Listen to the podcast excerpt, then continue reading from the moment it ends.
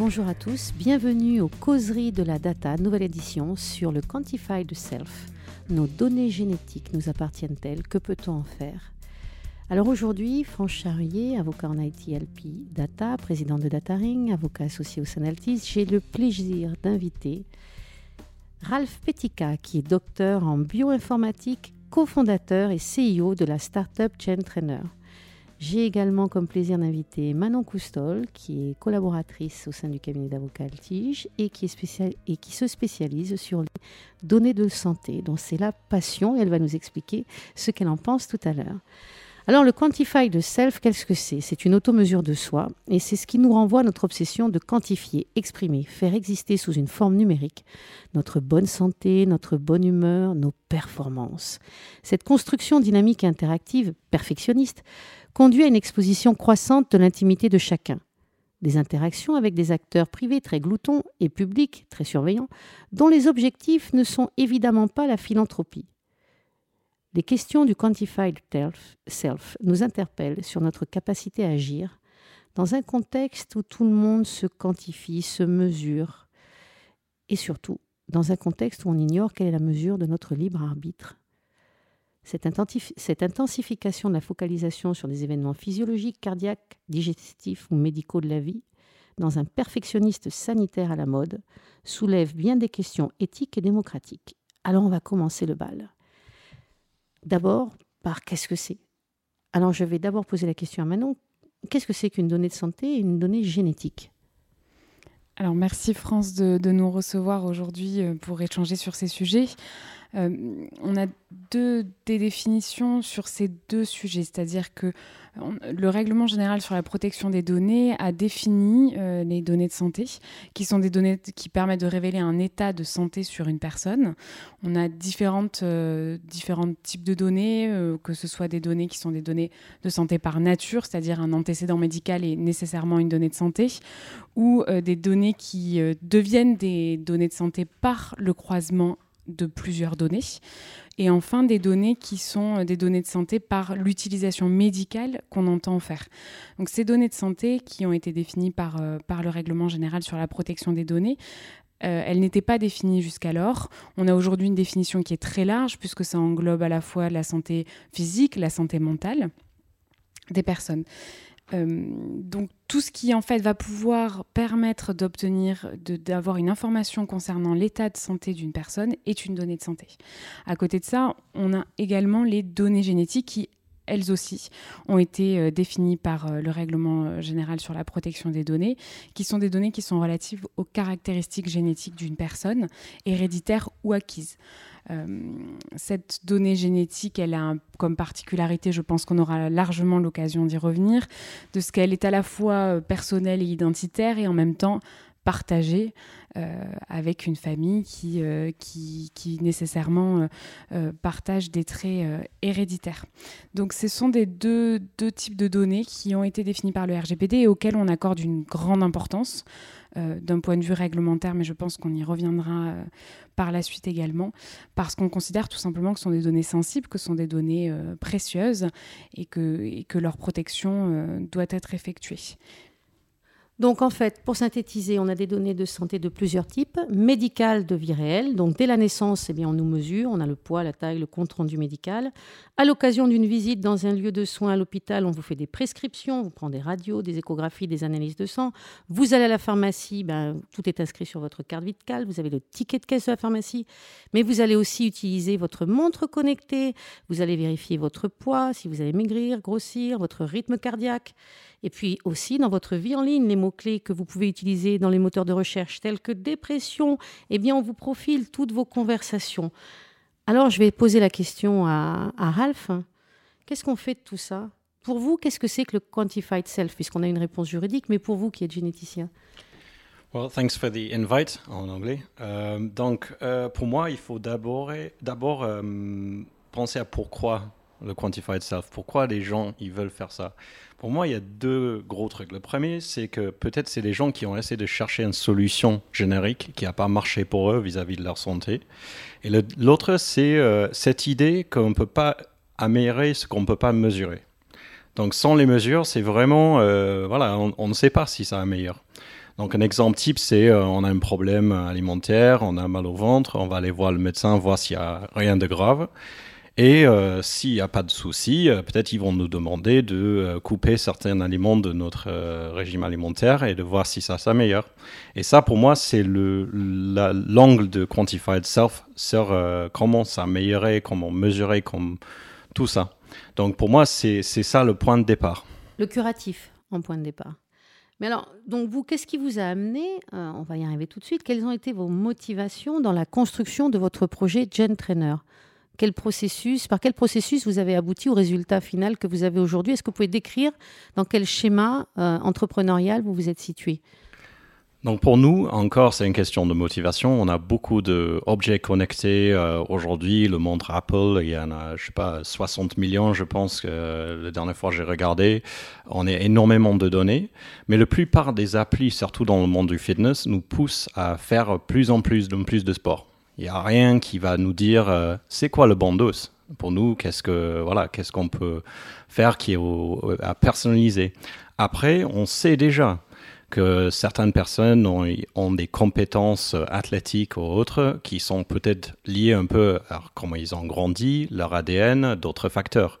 Et pourquoi prendre en compte tous ces autres facteurs quand on fait une décision sur ce qu'on va faire aujourd'hui euh, en fitness et sport?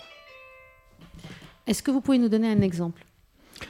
Exemple, ça peut être quelque chose comme euh, le temps de récupération. Donc euh, le temps de récupération est différent entre nous. Ça change euh, avec notre âge, évidemment. on récupère un peu plus lentement quand on est plus âgé. mais ça peut être aussi génétique. Il y a certaines personnes qui vont avoir plus de dommages musculaires, par exemple, après une séance de sport. Et si on a accès à ces données-là, peut-être on peut utiliser pour mieux adapter la planification de leurs entraînements. Aujourd'hui, on fait beaucoup de, Notre logiciel est vraiment ciblé athlète, parce que c'est là qui fait le, plus d'impact euh, sur les détails. Mais l'idée dans l'avenir, c'est vraiment d'aller euh, chez des amateurs. D'accord. Donc, dans ce que j'ai vu sur la plateforme, puisqu'on est allé regarder, la plateforme GenTrainer, elle permet l'exploration et l'analyse de données variées, dont l'ADN, pour trouver des entraînements individualisés pour chaque athlète. Donc, dans ce que vous êtes en train de nous expliquer, l'objectif, c'est d'augmenter le potentiel d'un athlète en calibrant les données d'entraînement, de performance, voire de blessure, parce que manifestement, parfois, on se blesse. Et on a une précision qui est améliorée avec un pouvoir prédictif qui l'est aussi. Perte de poids, endurance, force musculaire, etc. Alors, quelles sont les étapes hein, de votre entraînement, de vos préconisations? Comment ça se passe? Donc d'abord, euh, d'abord il faut euh, il faut imaginer que dans le monde humain en général et surtout un athlète, on peut pas réduire quelqu'un à une, dimension, une donnée. Donc par exemple, si on prend tout simplement la distance courue, ça suffit pas pour faire vraiment une décision sur l'entraînement.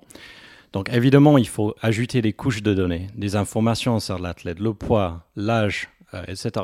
Et si on a une donnée, de, par exemple une donnée ADN, on peut aussi ajouter ça sur les modèles de la charge. C'est quoi un modèle de la charge? C'est juste de quantifier ce qu'on a fait dans le passé et ce qu'on a fait aujourd'hui. Et en fait, avec ça, on peut savoir le niveau de fitness chez chaque personne. Et en fonction du niveau de fitness, on va savoir quelle charge on peut supporter aujourd'hui. Là, je vais vraiment dans les détails, mais c'est vraiment l'idée ici, c'est de dire à la fin, OK, j'ai mon, euh, mon passé, j'ai mon ADN, j'ai d'autres facteurs. Qu'est-ce que je vais faire aujourd'hui? Quelle distance sera le distance parfait pour moi de courir aujourd'hui pour être dans, pile dans la bonne zone, sachant que si je m'entraîne pas assez, je vais perdre mon fitness, et si je m'entraîne trop, je vais me blesser. D'accord. Donc en fait, vous faites du, du, calibrage. Quelles sont les données précises qui sont traitées, qui sont enregistrées sur GenTrainer?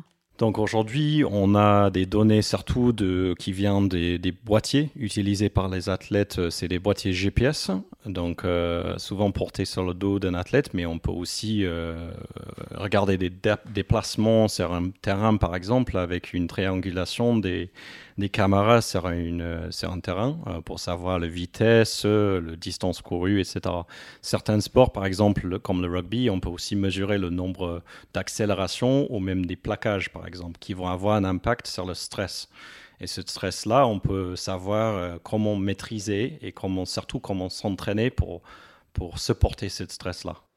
Donc on, a, on va avoir des données d'entraînement et puis des données de performance qui vont être enregistrées pour optimiser l'entraînement et personnaliser l'entraînement de l'athlète. Donc, comment on peut adapter euh, un entraînement? C'est déjà de faire de regarder l'historique. Donc, souvent, certains sports, il y a quand même des blessures dans le passé.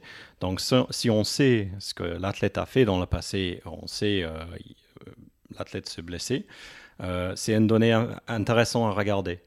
Après, on peut aussi ajouter euh, voilà, d'autres couches de données pour savoir ce qui est le bon zone. C'est un peu une sandwich entre le blessure et euh, une performance. Mais une performance même, c'est mesuré différemment dans chaque sport. Si on est sprinter et on fait 100 mètres, évidemment, c'est le meilleur temps qu'on a. Mais par contre, dans un sport d'équipe, c'est un peu difficile à, quantifier. Mais surtout, on a des données d'analyse vidéo, d'autres facteurs d'un sport qui peuvent être utilisés. Quels sont vos clients, euh, sans, trahir le secret professionnel, mais quelle, est la typologie des clients que vous avez aujourd'hui? Particulier, personne morale, club, fédération Comment ça se passe? Normalement, nous, on fait euh, surtout les projets avec les clubs et les fédérations, euh, simplement parce que, d'un point de vue business, c'est plus facile à signer beaucoup de personnes au même temps et aussi parce qu'il y a une problématique euh, dans, certaines équipes, c'est que si on essaie de personnaliser un entraînement et on a par exemple 50 athlètes dans une équipe, euh, il, faut, euh, il faut bien un logiciel pour le faire. Donc derrière, on, est, vraiment dans l'automatisation des tâches différentes parce que dans un club avec 50, 50 athlètes, on a peut-être 3-4 staff euh, avec les tâches de, sur les entraînements, par exemple. Donc, euh, et, dans votre retour, est-ce que les, euh, les joueurs, lorsqu'ils ont affaire à vous, est-ce qu'ils n'ont pas une inquiétude sur ce type de profilage ou le fait de se dire, est-ce qu'il y en a parmi eux qui n'ont pas envie de savoir ou qui ont peur peut-être de la réaction de l'employeur? Bah D'abord, on va dire qu'en Europe, et surtout en France, on ne fait pas le parti ADN parce qu'on ne peut pas. Mais euh, aux États-Unis, en Angleterre, dans d'autres pays, on peut. Et en général, ça arrive, euh, c'est le choix d'un athlète de connecter les données. C'est pas le choix d'un club. Donc souvent, on trouve que euh, il y a des athlètes qui ont déjà fait le démarche de faire un test ADN. Donc c'est très souvent le cas. Il y a quand même je sais pas aujourd'hui, mais euh, la dernière fois j'ai regardé, euh, il y avait un bon 20 euh, ou 25 millions, peut-être vous avez les chiffres sur le nombre de tests en direct-to-consumer vendus aujourd'hui. Donc la chance de trouver sur un athlète qui a déjà fait le, le démarche dans un pays, on va dire, anglo-saxon, c'est commun. Alors, euh, évidemment, la, culture anglo-saxonne est différente de la nôtre. On n'a pas le même degré de, protection. Puis on va parler du cadre juridique tout à l'heure. Mais moi, j'ai une première question euh, qui est directement en, lien, une première question éthique, on va dire. Est-ce qu'il n'y a pas quelque part un risque de discrimination génétique? Je vous, donne, un exemple. Un jeune joueur, euh, est-ce qu'il n'aurait pas une réticence ou une volonté d'éviter de se soumettre à un test génétique, ce qui pourrait pourtant si à vous écouter, lui permettre d'éviter de, lui permettrait de prendre une bonne décision pour sa santé. Mais il pourrait peut-être refuser le test de dépistage parce qu'il pourrait avoir peur que son club employeur ou l'assurance refuse de le couvrir. Si on découvre qu'il a une anomalie génétique qui n'est qu'une anomalie sur le papier, on doit parler de la contextualisation, c'est là-dessus que je veux vous entendre. C'est-à-dire qu'il faut peut-être informer sur ce que veut dire ce test génétique et ne pas oublier la nécessité de s'intéresser à l'épigénétique, c'est-à-dire la contextualisation. Ce n'est pas parce que j'ai une mutation d'un facteur ou un gène qui a muté que pour autant au-delà des statistiques, je vais forcément développer une maladie ou que forcément mon assureur ou que mon employeur va en tirer des conséquences préjudiciables. Donc, il y a un cadre juridique à définir, mais vous, dans votre expérience, puisque vous avez travaillé, je crois, euh, chez Google, vous êtes euh, généticien, est-ce que vous pouvez davantage nous expliquer, pour ceux qui nous écoutent, la différence entre un test génétique nu dans lequel il y a une mutation et l'épigénétique avec la contextualisation qui s'y attache, voire et le risque de discrimination? Trois questions en une. Allez-y. Bon, comment, comment démarrer? Le première chose, c'est de dire que en général, toutes les tests ADN, c'est volontaire. On n'a pas eu de cas où c'est euh, forcé par euh, une employeur, un club ou autre.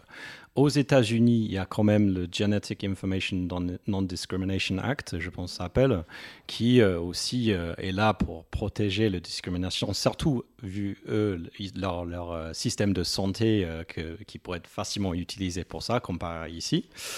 Donc le premier truc, c'est de dire que c'est quelque chose qui est souvent volontaire comme ça. Le deuxième chose, j'attaquerai les questions comme ça, c'est qu'il faut mettre l'ADN en contexte. Les premiers produits sur le marché, euh, ils étaient là, euh, je me rappelle, il y avait des produits, produits qui voulaient dire quel sport euh, notre enfant doit faire pour, voilà, pour être un athlète, etc.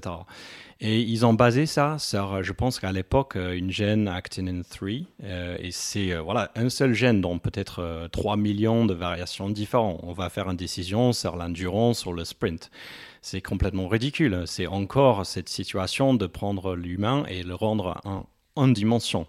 Donc, pour éviter ça, il faut mettre le, le donné en contexte. Et c'est pour ça que surtout chez nous, on préfère travailler sur euh, une donnée, par exemple, de temps de récupération qui est rentrée dans un modèle plus global de l'athlète et donc pas pris tout seul. Il y avait une question sur euh, les différences, bah, surtout ce qu'on a dans notre ADN et qu'est-ce qu'on va avoir plus tard. Donc évidemment, on peut avoir un risque euh, par exemple, d'avoir un cancer ou quelque chose comme ça. Un voilà. facteur de coagulation Mais, ou autre. Sachant qu'il y a tellement d'autres facteurs dans notre vie qui pourraient être liés à ça, on, je on fume, je ne fume pas, je suis obèse, je suis pas obèse, donc des facteurs de euh, risque. Voilà, on est confiné pendant six mois par exemple et on ne fait pas assez de sport. Euh, je pense qu'on monte bien notre risque d'AVC. Et donc, euh, si on parle d'un petit risque comme ça, euh, je pense que sans le contexte de l'humain, comme on a grandi, comme notre mode de vie aujourd'hui, euh, c'est pas très utile. Par contre, il y a des exceptions, évidemment. Il y a certains gènes qui sont voilà, plus, euh, voilà, ils ont plus d'impact. Donc, si on a un de ces gènes-là, en effet, on, a vraiment une, grande chance d'avoir un problème. Une prédisposition. Par exemple, les, il y avait les, gènes, les tests génétiques qui étaient faits, je me rappelle à l'époque, par Angelina Jolie, qui a fait euh, parce que, voilà, elle a eu un risque euh, d'un cancer. et c'était surtout dans la famille. Donc, on avait aussi l'évidence sur ça. Donc il y avait le troisième question aussi, euh, mais. Euh, Alors on avait la, question sur euh, l'inné, c'est pas l'inné, l'inné, c'est-à-dire je nais avec un gène mutant ou défectueux. Deux, l'impact de la contextualisation. Et trois, bah, le consentement. Vous y avez répondu hein, quelque part, mais est-ce que le consentement est vraiment libre dans ces cas-là? Parce que par exemple, une jeune maman qui, qui apprend que son enfant a peut-être la mucoviscidose son consentement là, on fait comment? Mais là, on, rentre immédiatement, je remarque, dans le médical. Donc je veux d'abord faire la différence entre quelque chose qui est médical et quelque chose qui est, euh, par exemple, ancestrie ou, euh, sport. Oui, là on est sur le, sport santé, mais c'est quand même au cœur d'enjeux familiaux et, sociétaux. C'est voire professionnels. Personnellement, je trouve qu'on est, on est un peu trop obsédé par le côté médical dans l'ADN et pas assez intéressé dans le reste. Donc moi j'ai une expression que je sors souvent, c'est que peut-être l'ADN va nous dire euh, les risques de voilà de quoi on va peut-être mourir. Euh, le côté ancestrie, ça, ça va nous dire d'où on vient. Mais ce qui m'intéresse, c'est entre les deux. ce qui m'intéresse, c'est euh, qu'est-ce qu'on peut faire aujourd'hui, quelles décisions on peut faire aujourd'hui pour être en mieux santé, de sentir mieux, etc.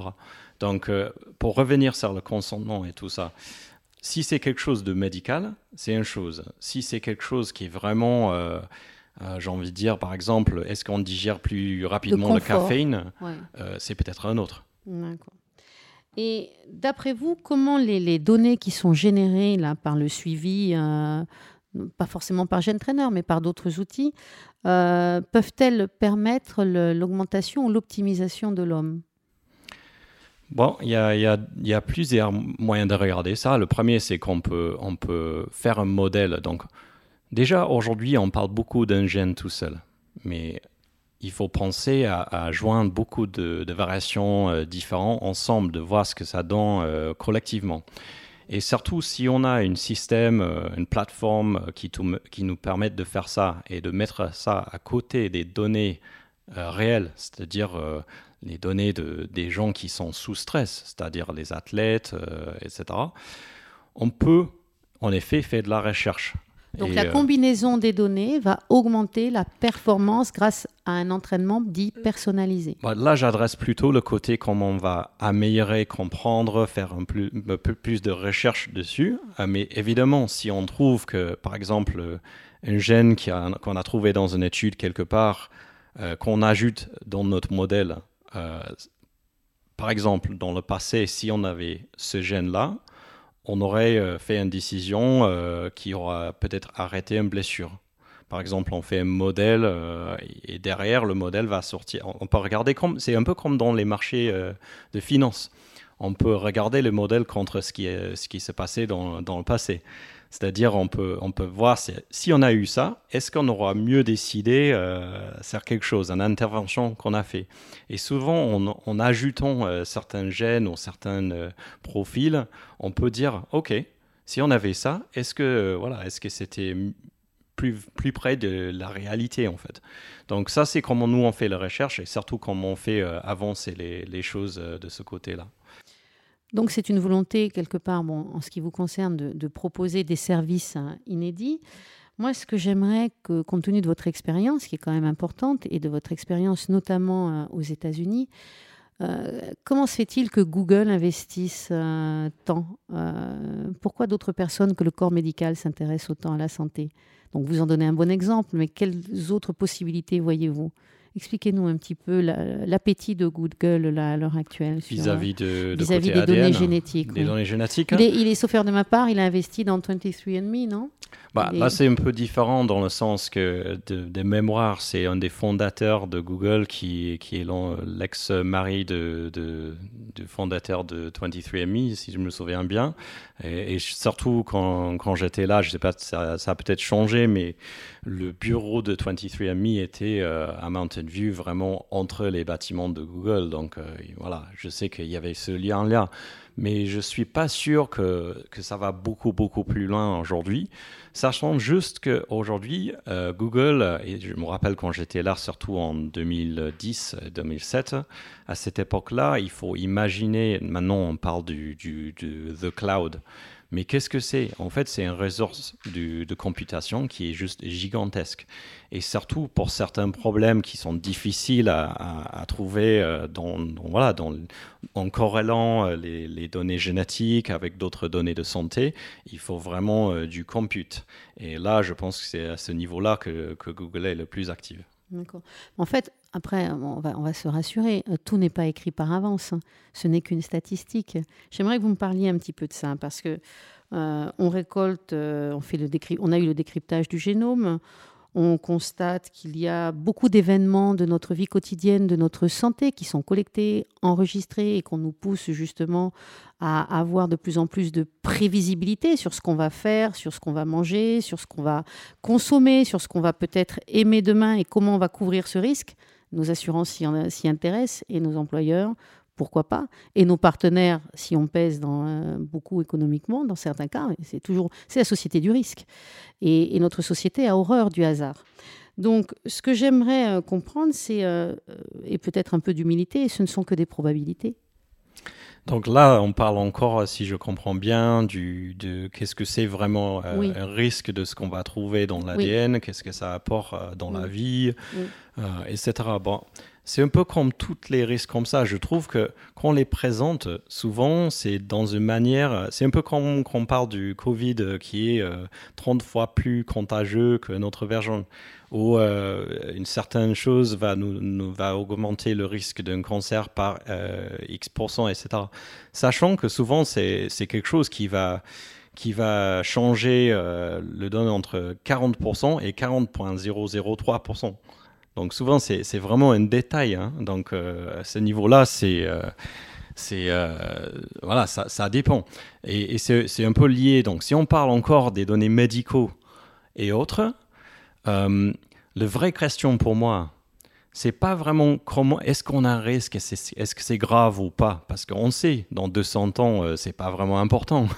Mais par contre, qu'est-ce qu'on, si on a vraiment un risque, on estime qu'on a un risque, par exemple, on a un risque d'un AVC ou un, problème cardiaque, bah, peut-être la solution, c'est pas d'obséder sur l'ADN, mais plutôt de, de, changer notre mode de vie. parce que c'est un risque qui est relatif quand même. Et si on, change quelque chose d'autre ou quelque chose sur lequel on a vraiment un contrôle, c'est intéressant.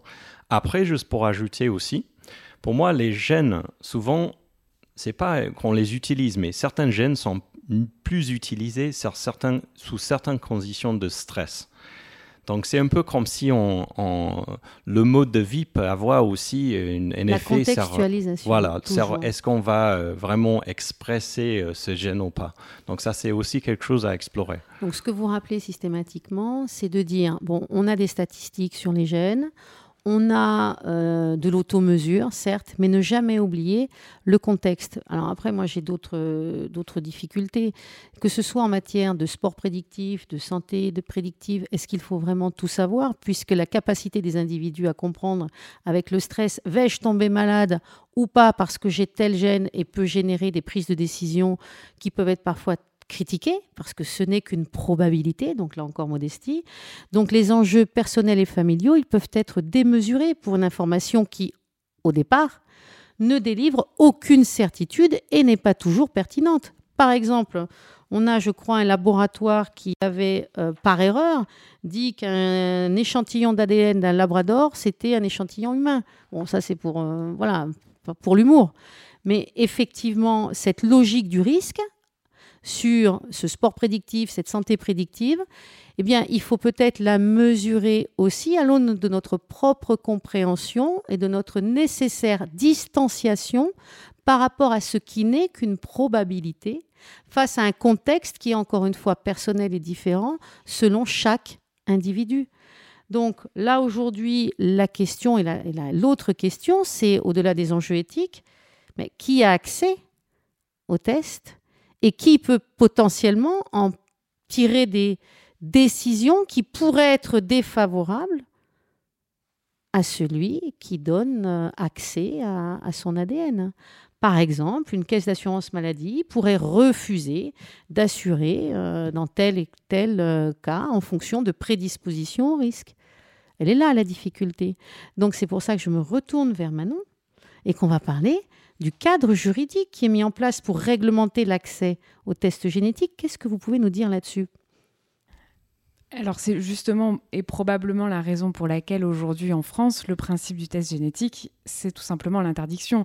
Enfin le test génétique en tout cas récréatif, puisqu'on ne peut analyser des caractéristiques génétiques qu'à des fins scientifiques, à des fins médicales. C'est également utilisé dans le cadre d'enquêtes euh, euh, de, police ou dans le cadre de, certaines euh, décisions de justice, notamment à des fins de filiation. Mais le cadre à des fins récréatives est tout simplement prohibé.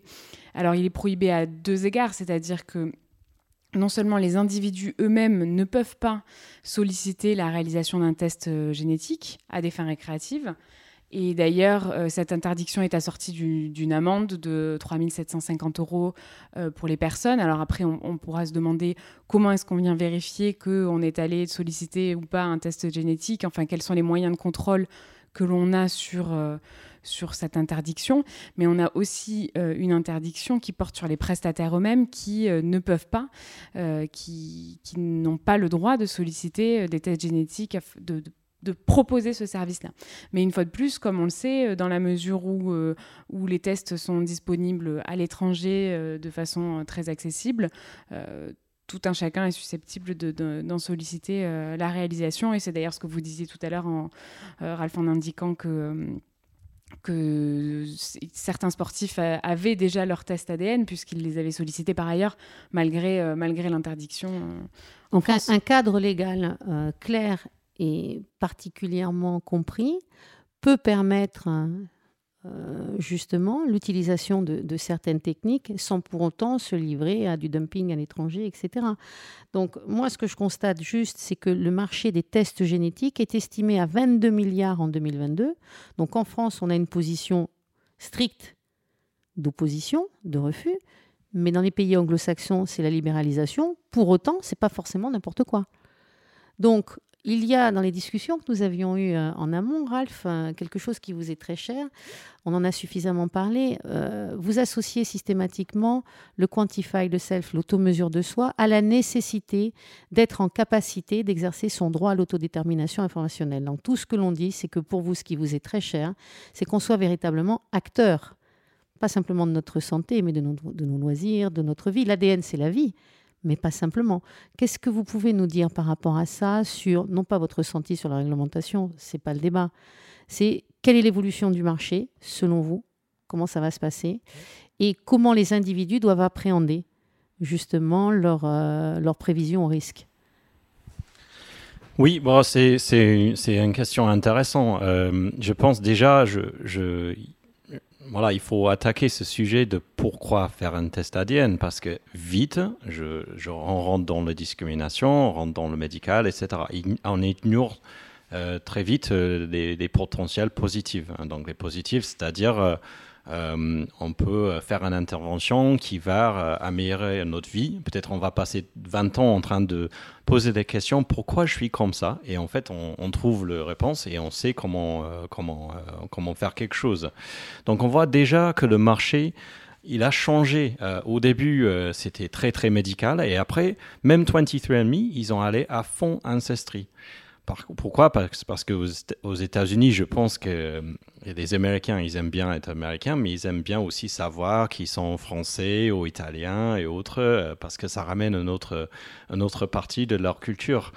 Euh, donc, on a vu que, surtout, je pense qu'aujourd'hui, beaucoup, beaucoup de tests ADN sont vendus pour cette raison-là, pas du tout le côté santé.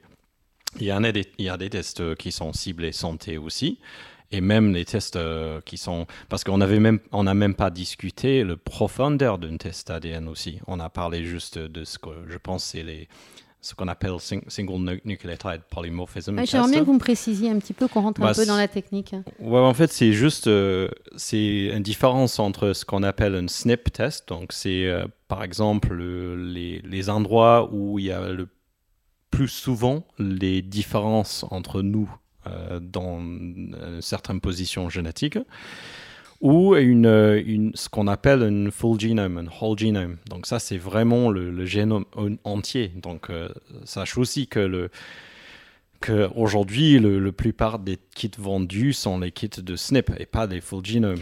Donc les, full genomes, ce sont ceux en, gros qui vont décrypter les recettes qui nous déterminent? En fait, c'est juste tout et tout aussi fait dans une manière que, que, que c'est euh, que c'est plus fiable. Normalement, pour faire une, full genome, il faut euh, faire plusieurs séquençages. Donc, je pense que de minimum genre 10 fois, etc., pour être sûr que, qu'on a voilà, pas eu quelque chose euh, qui vient d'un changement, euh, genre quelque chose qui est mal mesuré, par exemple.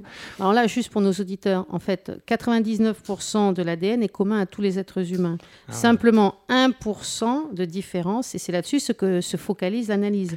Donc préciser ce point-là, c'est important. D'abord, il faut peut-être commencer par, le fait qu'on on a un très très bon pourcentage de notre ADN qui est en commun avec du riz. Donc euh, entre les humains, c'est une autre chose, mais c'est très très très très peu. Et la raison, c'est souvent parce que si on a une variation génétique, euh, une certaine partie euh, ça fait en sorte qu'on n'est jamais, on n'est jamais né, en fait. On, a des, mutations, il est tellement euh, sévère qu'on ne peut même pas vivre. Donc, euh, souvent, les, les, variations qui sont là sont sur les parties qui sont un peu, voilà, plus résistants. Euh, et ça, juste pour vous dire, hein, juste, on prend par exemple l'exemple de l'insuline qu'on utilise beaucoup. Bah, le, le, séquence d'insuline, il est, il est assez différent entre un humain et un cochon par exemple. Mais on peut prendre bien l'insuline d'un cochon et utiliser ça pour traiter un humain. C'est ce qu'on a fait euh, à l'époque. Ou Genomics qui nous fait des petits cochons euh, fluorescents. Ah, Je parle des euh, Genomics, la société chinoise. Bon, ça c'est autre chose, mais c'est plutôt pour vous dire que dans, le, dans la structure de la, de la protéine de l'insuline, euh, c'est conservé dans l'évolution entre, euh, entre nous et des cochons. Donc c'est euh, quelque chose qui est conservé. Ça ne va pas dire que la séquence il est complètement conservé. On peut avoir les variations dans la même séquence de, de l'insuline, mais que les variations n'ont pas d'impact sur le, ce qu'on appelle l'active site. Donc c'est la partie du protéine qui est importante pour la fonction. Donc souvent on diverge dans notre ADN, mais ça n'a pas d'impact sur la fonction. Donc ça, sache que aussi que qu'est-ce que ça va dire? Ça va dire que peut-être on va avoir des variations entre, nous qui ont zéro impact. Mais est-ce que si on, trouve qu'on a une variation euh, ici, euh, on, a peur, on se dit euh, il y a quelque chose qui ne va pas, alors que peut-être ça a zéro impact sur le fonctionnement du d'une protéine. Des fois, ça peut, être, ça peut avoir un impact qui n'est pas drastique, c'est-à-dire que c'est pas juste ça fonctionne ou ça ne fonctionne pas, c'est juste ça fonctionne un peu plus rapidement. Un exemple de ça, c'est euh, c'est une protéine, quand on a une différence entre nous, je pense c'est cytochrome P450, c'est euh, une protéine euh, qui est utilisée dans la digestion. Et entre nous, il y a à peu près 50% de personnes qui digèrent plus vite du caféine que les autres. Et on le sait, parce que les gens qui digèrent un peu moins, moins vite, ils ont du mal à dormir après un café plus tard dans la journée. Donc c'est pas juste que on peut pas digérer du caféine, c'est quelque chose euh, qui impacte l'efficacité. Et ça, c'est une autre chose. Donc euh, voilà, où on va aller avec tout ça, euh, je sais pas, mais je pense que de toute façon, ça devient moins moins cher de, de faire un séquençage ADN. Mais de toute façon, aujourd'hui, quand on paye une kit ADN, la plupart des boîtes, surtout aux, aux États-Unis, ils font pas de l'argent sur le kit même, ils font de l'argent derrière. Le coût, le coût du traitement est souvent supérieur à celui de la vente du kit. Justement, derrière, qu'est-ce qui se passe? Donc, on prend les boîtes euh, comme euh, 23andMe, et ils font beaucoup de deals avec du- des, boîtes pharmaceutiques pour euh, utiliser les, journées, les données. Et surtout, si on, on fait un login sur le site de 23andMe, souvent on trouve les questions. Est-ce que vous avez les cheveux euh, C'est blancs, très intrusif. par exemple oui, c'est oui. pas forcément intrusive, mais on voit qu'on on, on a des questions qui sont posées. Est-ce que dans votre famille, vous avez une histoire de X? Et avec assez de personnes qui répondent à ces genres de questions et assez de données, euh, on peut peut-être trouver, euh, voilà, trouver les informations. Euh, Après, on rentre dans une autre question sur le, le fait qu'est-ce qu'on peut mettre un brevet sur quelque chose qui est voilà, sur, euh, Oui, on- on va naturel. On va, sur, on va revenir sur ça un autre le, le jour. Monsanto de, de la génétique euh, humaine. On va peut-être arriver là-dessus. Mais Et- voilà, c'est. De toute façon, c'est un marché qui est exponentiel, c'est un marché qui suscite euh, toutes les convoitises. Et il y a, in fine, la, la position de certains, donc elles sont, elles sont extrêmes. On y voit le meilleur, on espère y voir le meilleur de l'homme, peut-être. Il faut quand même y mettre les garanties douanes, c'est-à-dire nous permettre efficacement d'exercer nos droits, voire notre possibilité de nous y opposer, notre possibilité aussi d'interdire des tiers d'y avoir accès et dans quelles conditions de sécurité, etc., puisqu'on a des phénomènes de, on va dire, c'est dans le domaine des données euh, de santé médicale, euh, d'ADN, que les convoitises euh, sont les plus grandes en matière de cyber-risque, hein, du hack, le bio-hack qui, va, qui risque d'arriver. Est-ce qu'on doit s'interdire, à l'image de Jacques Testard dans l'œuf transparent, il y a maintenant un certain nombre d'années, de manipuler le code génétique? Ça, c'est encore autre chose. Non pas d'avoir accès à l'information, mais de le manipuler. Qu'est-ce que vous en pensez, vous, en tant que généticien? C'est le prolongement. On- Est-ce qu'on parle des humains? Est-ce qu'on parle de, euh, des virus, par exemple? Un sujet euh, très... euh, très Je vous euh, amène là-dessus. hein. voilà. Mais je vais, je vais euh, avant d'attaquer cette question, je vais clôturer sur quelque chose aussi que je pense qui n'est pas aussi euh, franchi. C'est que je pense qu'il y avait une, une boîte euh, je- de mémoire, s'appelle Helix, mais peut-être c'est autre chose. Mais leur modèle économique, c'est qu'on fait le test ADN qui était quasiment gratuit. Mais après, on pourrait euh, utiliser nos données pour ce qu'on appelle des surveys différents avec des, les, les partenaires de cette boîte. Donc en gros, on est payé pour utiliser notre ADN avec leurs partenaires. Et c'est une boîte qui a, je pense que ça n'a pas Ça marché. fera le sujet, ça fera le sujet d'un d'un podcast sur la notion de propriété des données. Mais en tout cas, ce que j'aimais bien avec ce sujet, c'est que c'était transparent. Parce que ça, dans, dans le cas de cette boîte, c'était transparent, on avait ce contrôle-là. Mais aujourd'hui, je pense que la même chose se passe, mais les gens ne sont pas au courant. On a même Spotify qui peut même, euh, dans certains cas, vous proposer une, une liste, d'après ce que j'ai vu, euh, adaptée à notre profil génétique avec Ancestry DNA. J'ai vu ça, hein, donc c'est quand même assez drôle. Mais au-delà de ce qui peut être drôle, on a toutes les problématiques de sécurité, éthique, de responsabilité, de liberté du consentement, de discrimination. Donc c'est toujours l'accès aux tiers. Et donc, la question, est-ce qu'on s'interdit de manipuler? Est-ce qu'on est sur ce que dit Jacques Testard hein, Le téléphone portable est aujourd'hui une prothèse obligatoire et généralisée. Il y a aussi les montres connectées, les assistants domestiques. On ne peut pas espérer arrêter ça de façon autoritaire.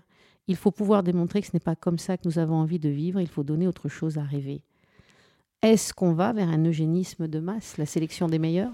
Mais les, les, scientifiques euh, qui ont de toute façon inventé, euh, Fred Sanger, les autres qui ont vraiment inventé les techniques, ils avaient bien peur de ce genre de sujet. Hein. Donc euh, c'est quelque chose qui est discuté pendant longtemps.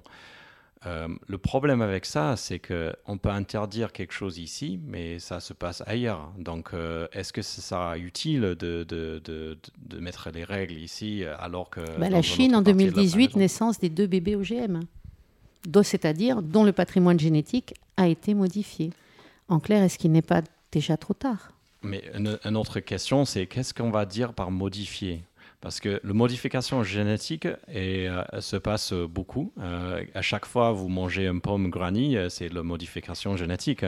Mais c'est voilà, ça c'est ça c'est une ça c'est une c'est une manière de modifier l'ADN qui est fait, on, euh, sélectionne, on sélectionne les pommes différents, on prend, euh, on coupe le truc, on met avec une autre racine, c'est le même ADN. Euh, et, et, même Gregor Mendel, c'est le moine qui qui a vraiment eu un impact sur ça a fait ça. Donc ça, c'est une manière de le faire. Après, euh, on parle des techniques un peu plus modernes comme CRISPR et autres, qui est vraiment la manipulation directe de l'ADN. Le premier truc, c'est philosophiquement, est-ce que si nous, on se modifie, euh, c'est juste une, continuation de l'évolution humaine? Donc, on a appris à modifier quelque chose. Donc, on a une certaine intelligence qui fait qu'on arrive à faire ça pour du bien ou pour du mal mais c'est quand même une, forme d'évolution. Déjà, on voit euh, chez les animaux, il y a quand même euh, des, des, choses des animaux peuvent faire que nous, on ne peut pas. Par exemple, un animal peut décider de changer, certains animaux peuvent décider de changer entre un homme et une femme quand il n'y a pas assez d'hommes ou pas assez de femmes. Euh, c'est une, une, forme de, changement à ce niveau-là. C'est pas du tout la même chose que, que, de modification de, génétique. Euh, après, je, dirais aussi que dans la nature, ce qui nous ramène ici, c'est un peu un miracle. C'est-à-dire qu'avec toutes les mutations, les changements, le fait qu'on existe, tous les problèmes qu'on a, c'est, moi je trouve c'est incroyable qu'on existe. On est vivant pendant assez longtemps. Et très, il faut penser à toutes les variations, tous les changements génétiques qui, qui ont arrivé pour nous ramener ici dans l'évolution. C'est énorme, énorme, énorme, énorme. Mais c'est juste, il y a, y a énormément. Donc, est-ce qu'on va laisser faire la magie de l'espèce? La question, c'est aussi, est-ce que si on modifie quelque chose, est-ce que ça va marcher? Souvent, mm. on va faire une modification euh, d'ADN en pensant, voilà, on va peut-être ajouter un peu de plus de vitamines, euh, quelque chose dans ce riz pour que ça, mm. voilà, ça ait un apport euh, plus intéressant, voilà. Mais est-ce qu'en faisant ça, on affaiblit le riz dans une autre manière. Mm. Donc c'est peut-être moins résistant. Euh, Comme la, la brebis euh, euh, qui a eu une expérience de vie très limitée. Exactement la même chose. Donc là, ça nous renvoie à l'humilité. Juste parce que c'est une variation, ça ne va pas dire que c'est plus fort, entre guillemets, ou plus fit que le version normal. Et je pense que même si on fait des modifications, peut-être on va trouver les versions qui sont quand même adaptées à une certaine chose, mais pas à vie quotidien. Peut-être. Donc Darwin plus fort que 23 and Manon, souhaitez-vous intervenir? Moi, la question que je me pose aussi, c'est en fait, ça fait des années qu'on parle de tout ça. Ça fait des années qu'on échange sur ces sujets. Bienvenue à Gataka euh, date de 1987, je crois. Euh, donc, euh, est-ce qu'on relève, ou précédemment encore, mais est-ce que tout ce qu'on dit là, ça relève du fantasme ou finalement est-ce qu'on va y aller? Parce qu'on parle à l'étranger de, de, ce que effectivement il y a des possibilités aux États-Unis et que par conséquent, on a finalement une, interdiction en France, mais qui se, qui, qui s'oppose à une possibilité à l'étranger et que l'ouverture des frontières fait qu'on a accès à tout partout.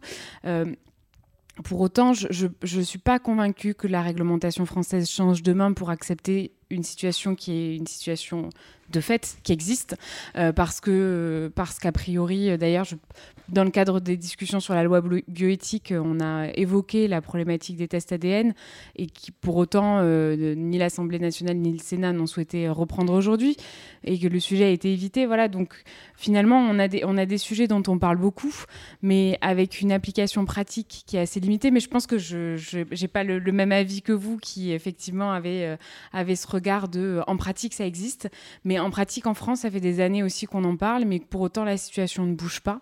Euh, et que par contre, on maintient ce fait qu'il ne faut pas qu'il y ait discrimination sur des caractéristiques génétiques et, euh, que ces remparts-là, euh, j'ai l'impression, grandissent petit à petit et, plus encore. Donc j'ai voilà, je, m'interroge un petit peu sur cette ambivalence qu'il y a entre ce que ce qu'on souhaite, mais en même temps la réglementation. Et, et, moi, ce que je me demande sincèrement, c'est est-ce que finalement ça relève pas du fantasme ou est-ce qu'on y va vraiment? Parce que ça fait des années qu'on dit qu'on y va, mais qu'in fine, on est plus ou moins toujours là. Bah, de toute façon, euh, quand on a fait le premier séquençage à ADN, le génome, c'était le gros truc. Voilà, ça va changer le monde, on va avoir plein de plein d'améliorations dans tout, tout, tout. Et là, 20 ans a passé et il n'y a pas énormément d'impact. Donc, je comprends le point de vue, euh, surtout de la France, de rester un peu écarté de tout ça en disant bah, si ailleurs ça n'a pas eu un impact énorme sur la vie des gens euh, en général, pourquoi on le fait ça? Mais le problème avec cette approche pour moi, c'est que si vous participez pas du tout, vous n'avez pas des cartes à jouer sur les décisions éthiques. Parce que vous dites non, non à tout. Alors que peut-être, on, déjà, on, parle de l'innovation. Il n'y a pas d'innovation sur ça en France, par exemple. Il y a l'innovation sur ça aux, États-Unis, en Angleterre et en Suisse, par exemple, qui est quand même très euh, proche, sur certaines manières, de la France. Euh, donc, c'est aussi cette question-là que je me pose. Alors, cela étant, je, je, reviens juste, mais du coup, le fait de ne pas modifier la réglementation est peut-être une prise de position éthique.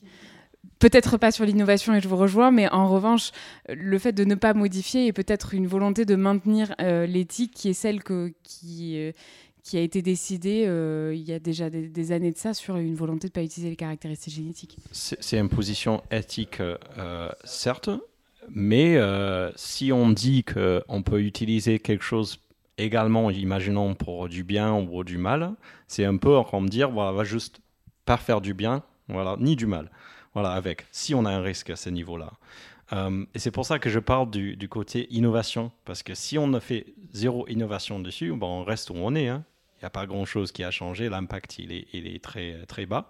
Mais par contre, si, on, si par exemple on changeait les règles pour permettre que certaines utilisations, peut-être ce sera plus intéressant. Je ne sais pas. Hein. Mais c'est vrai que c'est une position quand même de dire qu'on va rien faire mais c'est aussi une position où la population n'est pas forcément éduquée sur le sujet. Euh, ils savent que c'est mal ou ils savent que c'est pas bien, voilà. Et ça, c'est pas non plus très bien. Et après, il y a cette question de liberté. Si c'est mon ADN, est-ce que j'ai le droit d'accéder? En France, non. Non, parce que je l'emprunte aux générations antérieures. Et ce n'est qu'un prolongement de la personnalité. Et donc, au final, c'est une question de dignité. Ma dignité n'est pas à vendre, même contre un morceau d'immortalité. Donc, ce sont des positions qui sont euh, très divergentes entre euh, la donnée qui est conçue comme un bien de consommation, où je peux m'en servir, le modifier, etc. Et laissons faire le hasard, le laisser faire, ou une position qui est un peu plus humaniste, hein, différente, sur le fait laissez-nous en paix, l'ABS corpus n'est pas l'ABS data. Et justement, vous avez aussi des, des, données qui sont... Euh, vous pourrez accéder, je pense en France, les données ADN avec une ordonnance. Si on a un médecin, on peut pas pour un test, euh, on peut faire par exemple par, euh, pour certaines maladies ou chez en grossesse par exemple. Je pense que c'est on a le droit. Donc déjà on a certains cas spécifiques. Donc c'est pas que c'est zéro non plus. Hein. C'est juste la question, c'est est-ce qu'on peut penser aux autres cas et surtout être inspiré par les positifs qu'on a vus ailleurs et peut-être ouvrir les portes à que ces, ces cas spécifiques comme ça en France. Alors on va clôturer là-dessus. Est-ce que ce qui compte vraiment se mesure ou pas Eh bien ça fera l'objet des prochains podcasts. Merci de nous avoir écoutés et à bientôt pour les nouvelles causeries data.